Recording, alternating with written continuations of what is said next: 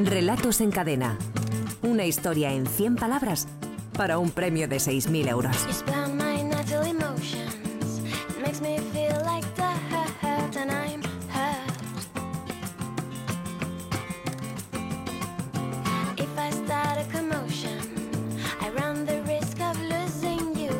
Faltan 17 minutos para que sean las 6 de la tarde, las 5 en Canarias. Momento para saludar al director de la Escuela de Escritores, Javier Sagarna. Hola, ¿qué tal? ¿Qué tal, Javier? ¿Cómo estás? Pues muy bien. Aquí Oye, qué bien lo pasamos con Eloy Tizón eh, la otra tarde aquí con Benjamín. Qué bien escribe, qué bien lo cuenta. Eh, deben ser una maravilla sus clases en la escuela. ¿eh? Las clases de hoy son un, son un auténtico lujo. ¿no? Los chicos del máster de narrativa son los que tienen la suerte de tenerlo allí. Eh, la verdad es que siempre te lo dicen. Dicen, bueno, es que lo del hoy, lo del hoy, lo del hoy es un lujo. Y la verdad es que es un pedazo de profesor. Aparte de un escritor que yo creo que hoy por magnífico, hoy es magnífico. el rey del cuento, ¿no? y podemos decirlo sin ningún tipo de, dudas, pero es que además es, es, una persona entrañable, una persona divertida, una persona que con una profundidad luego a la hora de leer los textos realmente envidiable. ¿no? la verdad es que, que es lo que dices, un lujo. Tuvimos oportunidad de comentar con él y estaba muy contento de comentar el, el, eh, el auge que poquito a poco está adquiriendo el género del, del relato, del, del, escribir en corto, eh, que hace no tantos años estaba como considerado de, de segunda división. Y hoy afortunadamente eh, casi no escuchamos voces que digan esa, es que para otra parte es una tontería, ¿no? Sí, sí, que solamente los novelistas son aquellos que realmente son escritores y tal. Eso, eso que era un viejo prejuicio, ¿no? Un viejo prejuicio muy arraigado, además. Yo creo que además muy, no solo español, ¿no? Pero muy de aquí, ¿no? Porque luego en Latinoamérica el cuento siempre ha tenido un papel, en Norteamérica también, en el mundo anglosajón. Sin embargo, aquí la verdad es que siempre se consideraba que o escribías una novela o no eras escritor. Eso es una inmensa falacia, una inmensa falacia. Y bueno, libros como el de Loitizón lo demuestran, bueno, técnicas de iluminación de Loitizón, que, que me parece uno de los, de los libros del año, sin duda alguna, eh, lo demuestran a las mil maravillas. O sea, a ver, que me enseñen una novela que pueda superar eh, de forma artística y de forma y a la hora de, hacer sentir a un lector a ese libro. Bueno, y si no que se lo pregunten a los 1.111 ¿Mm? oyentes de La Ventana, que en estas dos semanas de tiempo que han tenido nos han enviado sus historias, sus propuestas, sus relatos a partir de la frase suspiró profundamente y recogió dos cubiertos. Bueno, ha sido un, yo creo que es de las participaciones más altas que hemos tenido. Es de las más, es de las más altas y desde luego es la más bonita en el número que nos ha quedado. Es el 1111. La verdad es que nos ha quedado precioso, pero vamos, la verdad es que sí que es de las. Bueno, teníamos dos semanas, había final mensual, no es la primera vez que pasamos de mil, pero bueno, si no es la más alta, desde luego de la temporada seguro. Una cosecha surrealista. Puede que alguna surrealista y core. Hemos sí, tenido, ¿eh? sí, sí, sí, los finalistas eh, navegan entre esos dos entre esos dos mares, el cuando, surrealismo cuando y el no, gore. Cuando no, yo, yo les aconsejaría a los oyentes que no se los pierdan. Qué bien. Venga, vamos a saludar a los finalistas. El primero es Miguel Montañés, tiene 31 años, es de Pamplona, pero reside desde hace dos años y medio en Madrid. Trabaja como guionista de, de televisión. Miguel, buenas tardes. Hola, buenas tardes. ¿Qué tal? ¿Cómo va el curro, por cierto? ¿Cómo va el trabajo? Eh, bueno, va, va complicado, pero, pero bueno, hacemos lo que podemos. Hacemos lo que podemos. Oye, ¿y lo de escribir? ¿Y de escribir en corto concretamente desde cuándo? Mm, Pues llevo ya bastantes años. ¿Sí? Sí, unos 8 o 10, una cosa así. Sí, sí, llevo ya bastantes años. ¿Has llegado a publicar algo? ¿Te han publicado alguna cosa o todavía no? Sí, hace poco he publicado un libro de, de poemas con una revista que tenemos unos amigos, Homo Belamine. Ah, qué bien. Y, y bueno, pues estoy en, en, proceso de escribir más cosas. La novela por ahora no, pero bueno, todo se andará.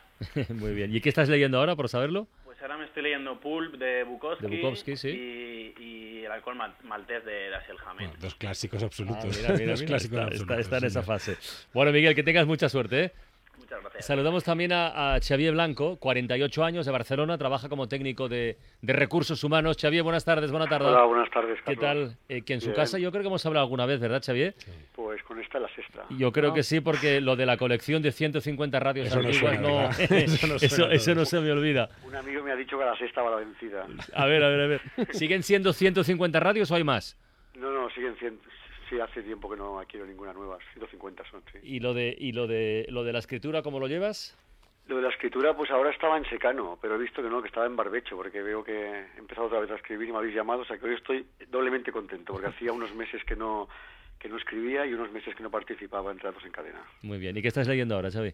Ahora, pues eh, le decía ayer a, a vuestra compañera que estaba leyendo un libro de microrelatos de una amiga que también es conocida aquí en Ratos en Cadena, que se llama Maror, ¿no? Sí. Que finalista hace el año poco pasado. que editó un Sí, libro que se llama finalista anual. Precipicios Habitados, muy bueno. Precipicios habitados, sí, sí. Sí, sí, y estoy leyendo un libro de Julio Cortázar, que son unas clases de literatura que dio en el 80 en Berkeley, Estados Unidos, y que... Sí, sí, sí, vamos, ese, con ese libro, con ese libro me digamos, de, de Julio Cortázar. Es un libro el otro día, cuando en la fil de Guadalajara, ahí en México, que andaba yo por allí, lo vi y me hice con él inmediatamente. ¿Ah, bueno, yo todavía no le he podido hincar el diente, pero tiene una pinta de, sensacional. Bueno, Xavi, que tengas mucha suerte. ¿eh? Muchas gracias. Y el tercer finalista es Emilio, Emilio Luna, que tiene 31 años, que es de León, aunque vive desde hace 14 en Madrid.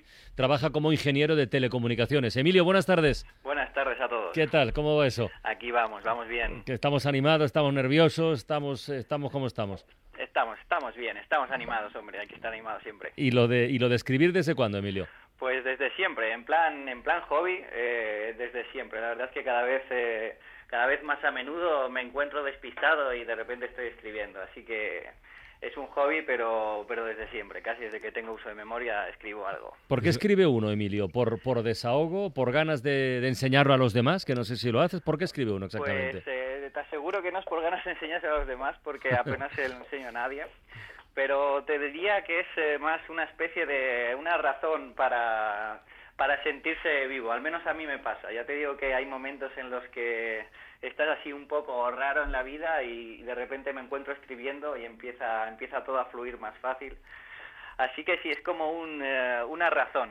Y ya te digo que, mira, yo me dedico a esto de forma totalmente, es un hobby, no nada profesional. ¿Y de lectura cómo vamos? ¿Qué tienes ahora entre manos? Pues yo soy de esas personas que leen eh, todo lo que les llega a las manos soy, y leo tres o cuatro libros a la vez. Eh, ahora mismo estoy leyendo Abraham Lincoln de Gore Vidal y siempre tengo ahí eh, de fondo, aunque parezca raro, la Divina Comedia. ah, bueno, es que eso, eso es una maravilla para tener ahí de fondo, como tú dices, ¿no? Abrirlo casi al azar y leer, uno, leer un par de cantos ¿no? y, disfrutarlo. Efectivamente, y se disfruta, yo lo disfruto. Más que nada para reconocer paisajes de la actualidad o qué, o no, o no, exactamente. pues oye, está, está, ahí, está ahí la actualidad, ¿eh? es reconocible. Bueno, Emilio, que tengas muchísima suerte. ¿eh? Muchas gracias. Bueno, y antes de dar lectura a los relatos de nuestros tres finalistas, vamos a saludar a nuestro jurado invitado, a nuestra en este caso, porque vamos a hablar con, con María Curros. María Curros ha sido eh, miembro del jurado de un premio muy especial. Los premios de narrativa Arzobispo Juan de San Clemente, que se otorgan en Santiago de Compostela, que están ya por la edición eh, número 19, eh, son unos premios que tienen la particularidad de que los votan estudiantes de, de secundaria. Tienen tres categorías, novela gallega, novela castellana y novela extranjera. Y bueno, por ahí ha pasado gente muy importante yo que sé, Saramago, Paul Auster, eh, Milan Kundera, Manuel Rivas, Álvaro Pombo, Javier Marías. Y este año, pues por ejemplo, Petros Márcaris, Pedro Fijo y Arturo Pérez Reverte. Y María Curros, que estaba en el, en el jurado del premio a, Mejor Novela Castellana, tuvo la oportunidad más de compartir una cena con el resto de integrantes del jurado, con el propio Arturo. ¿no? Eh, María, buenas tardes, buenas tardes. Hola, buenas tardes. ¿Qué tal? ¿Cómo va eso? Muy bien. ¿Qué tal? Bueno, pero tú ya no estás en el instituto, tú estás en primero de magisterio, ¿verdad? Sí, empecé este año la carrera. Oye, ¿qué tal la, experiencia de compartir así una, una, cena, un ratito de conversación con, con Arturo Pérez Reverte? pues la verdad es que fue... ¿Cómo se, ¿Cómo se acerca uno a un personaje así? Con muchos nervios, la verdad. bueno, pero la verdad es que fue muy agradable durante toda la cena y fue un rato así muy entretenido. ¿Os dio alguna clave eh, para escribir, para leer, para vivir? Bueno, más bien estuvimos así como recordando la historia de España un poco. Y en plan, estuvimos eh, hablando sobre cómo ha cambiado los temas de la igualdad, por ejemplo, entre hombres y mujeres, desde antiguamente hasta ahora. O, por ejemplo, también en nuestro caso de Galicia, cómo está considerado el gallego, no en, en las clases y fuera. La verdad es que tocamos bastantes temas y fue muy interesante. A ti te tocó leerte el tango de la Guardia Vieja, ¿verdad? Sí. ¿Y te gustó? Mucho. Aquí tuvimos oportunidad de comentarla y de, vamos, de entrevistar al, al autor. ¿Y qué es lo que más te gustó de esa historia? Me gustó sobre todo eh, cómo entremezclaba la trama protagonista de los dos eh, personajes con el, el, espionaje y el torneo de ajedrez. La verdad, esa forma de entremezclar las tres historias, la verdad, fue muy asombrosa. Oye, María, una pregunta. ¿Con qué, con qué autores te iniciaste tú en la lectura? Pues la verdad, de pequeña no me acuerdo mucho los autores, pero después empecé a leer más bien los clásicos del siglo XX. O sea, sobre todo Miguel Delibes y Cela. No está mal. ¿Y tú qué tendrás que enseñarle algún día a los chavales dentro de unos años, no tantos? Eh, lo del hábito de la lectura, ¿cómo crees que se les puede motivar? ¿Por dónde se les puede entrar a los críos? Pues yo creo que eh, lo principal es que no hay que mostrar la lectura como algo obligatorio. Sino que hay que motivarles de alguna forma para que sean ellos mismos los que quieran leer y no que lo, no que lo vean como una obligación. Muy bien, María. Bueno, te quedas con nosotros, ¿eh? Vas a actuar de, jurado especial. ¿Eres lectora de, relato corto, de cuento? Eh, fui, bueno, alguna vez sí suelo leerlo, sí. De hecho, participé en un concurso que organizó la Fundación de Camilo José Cela. Muy bien. Bueno, pues a ver qué te parecen los tres finalistas, a los que vamos a dar lectura ya a continuación. La primera historia, la de Miguel Montañés, se titula Zombie Kit.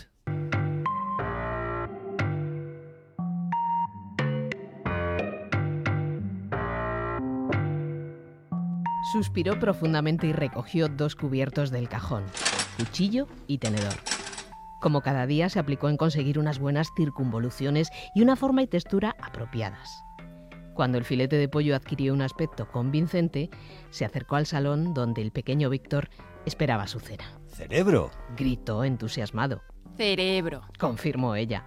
Fue en un campamento, en Fuenterrabía. Allí contrajo una rara enfermedad y terminó convirtiéndole en el zombie que después de todo seguía siendo su hijo.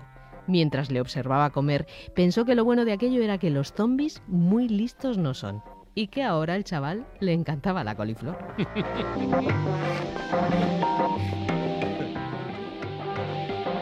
La verdad es que es divertidísimo porque sobre todo tiene, tiene, la textura del cómic, ¿no? de, prácticamente una historia de estas de cómic y la madre haciendo ahí el cerebro con el filete de pollo y tal. La verdad es que el texto desde ahí funciona muy bien, funciona muy bien desde la mm. ironía, ese, con esa, eh, eh, digamos, esa broma final en la que nos reímos con lo de la coliflor y tal, ¿no?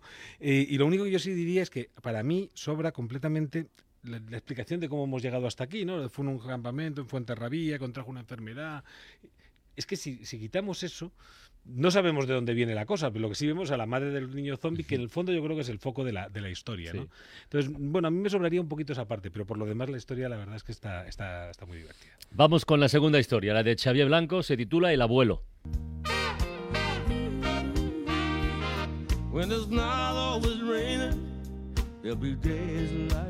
Suspiró profundamente y recogió dos cubiertos, un tenedor y una cuchara que habían germinado junto a las zanahorias.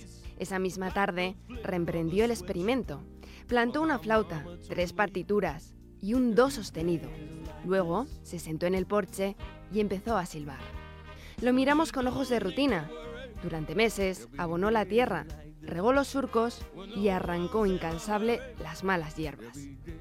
Una mañana nos despertó con sus gritos. Nadie entendía su corretear gallinacio, su euforia desmedida.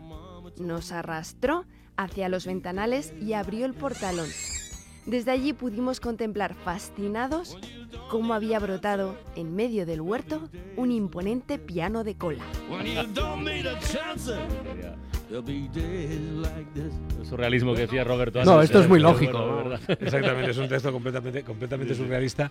Eh, completamente surrealista en, lo que surge de la tierra, en lo que acaba haciendo, pero al final es un cuento vertebrado donde están vertebrados los buenos cuentos, en un deseo. El abuelo planta algo, tiene un deseo, lucha por ello, nadie le cree, eh, no parece que, las, que allí pueda salir nada y de repente efectivamente, contra todo pronóstico tenía razón y allí tenemos ese, ese, enorme, ese enorme piano de cola. Por ponerle alguna pega, ya que estoy un poco pejiguero, le diría que a mí corretear gallinacio, yo creo que con un corretear de gallina o algo así nos hubiéramos apañado, ¿no? O, con, o la euforia podía no haber sido tan desmedida y no hubiera pasado nada, ¿no? Me parece que hay un pequeño sobreexceso de adjetivación en algún momento, pero vamos, a mí el texto, tal y como está organizado, me parece Sí, has venido pejiguero. Por, por, por, eso, por eso es finalista.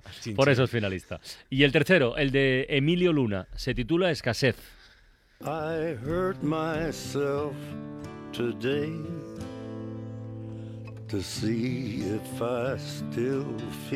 Suspiró profundamente y recogió dos cubiertos. Se acercó a la ventana y aguzó el oído.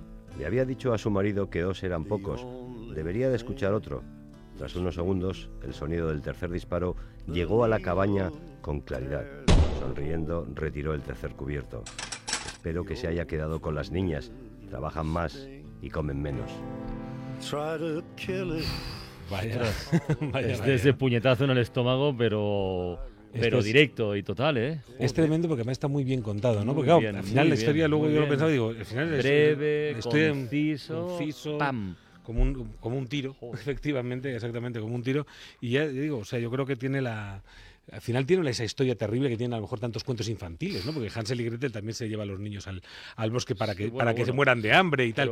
Pero, esto está realizado desde un punto de vista real, fuera del mundo de la fábula, que nos hiere, ¿no? Que nos, nos hiere más y lo vemos muchísimo más, muchísimo más real, ¿no? espero que se haya quedado con las niñas, Dios mío. O sea, da verdadero miedo. Bueno, vamos a votar, venga, y los primeros en votar son como siempre nuestros finalistas. Emilio, ¿con cuál te quedas tú de los otros dos? Me voy a quedar con el abuelo con el abuelo de Xavier Blanco. Xavier Blanco, un voto. Xavi, ¿tú por quién votas? Yo por escasez, de Emilio. Emilio tiene un voto. ¿Y Miguel? Yo me quedo con el de Xavi. Con el de Xavi. Vale. Sagarna. Pues Emilio. Tú te quedas con Emilio. Y nuestra jurado invitada, María Curros, de los tres, ¿cuál te convence más? El abuelo. El abuelo. El abuelo de Xavi Blanco. Pues eh, Xavier Blanco, Felicidades. Que te había dicho un amigo que a la sexta. A la, sexta. ¿no? Pues venga, pues ya seguimos en contacto. Muchísima suerte y muchas gracias. Eh, Emilio y Miguel, eh, gracias amigos. Seguid, escribiendo eh, y leyendo y de todo. estado cerca venga, un abrazo muy grande. Venga, Javier, deberes para los oyentes de la ventana de cara a la próxima semana. Pues ¿Cuál es la frase de inicio para que construyan sus historias, sus relatos? A ver, ¿qué es muy larga, la vamos a cortar un poquito porque si no es muy larga. La vamos a dejar ahí, yo creo que en la imagen más potente había brotado en medio del huerto un imponente piano de cola. Ostras. Había brotado en medio del huerto un imponente piano de cola. A partir de aquí, a ver qué somos capaces no es de fácil, ¿eh? Eh, ¿eh? no, no, es, no es de las frases sencillas, ¿eh? No, no, no, no. O sea, ni de los lugares comunes, ni nada de esto. ¿eh? Hablábamos de surrealista, prácticamente el planteamiento empieza siendo surrealista, casi nos obliga, ¿no? Bueno, vamos a ver Ya queda sembrado, ya queda sembrado con esa imagen, ¿verdad? Ya queda sembrado. No sé si a lo mejor demasiado condicionado, ya veremos. A ver, estamos muy condicionados al surrealismo. seguro, que hay seguro que hay quien sabe salir de ello, seguro que hay quien sabe trabajar en, ello, lo cual también será, será estupendo porque es un género que no se suele trabajar tanto. O sea que vamos a ver qué sale, ¿no? Está pensando, pensando en, una, en una orquesta rural, pero en fin, ya veremos a ver que nos cuentan. Javier, hasta la próxima semana. venga, hasta la Un próxima. abrazo, guapo. Hasta luego. La ventana con Carlas Francino.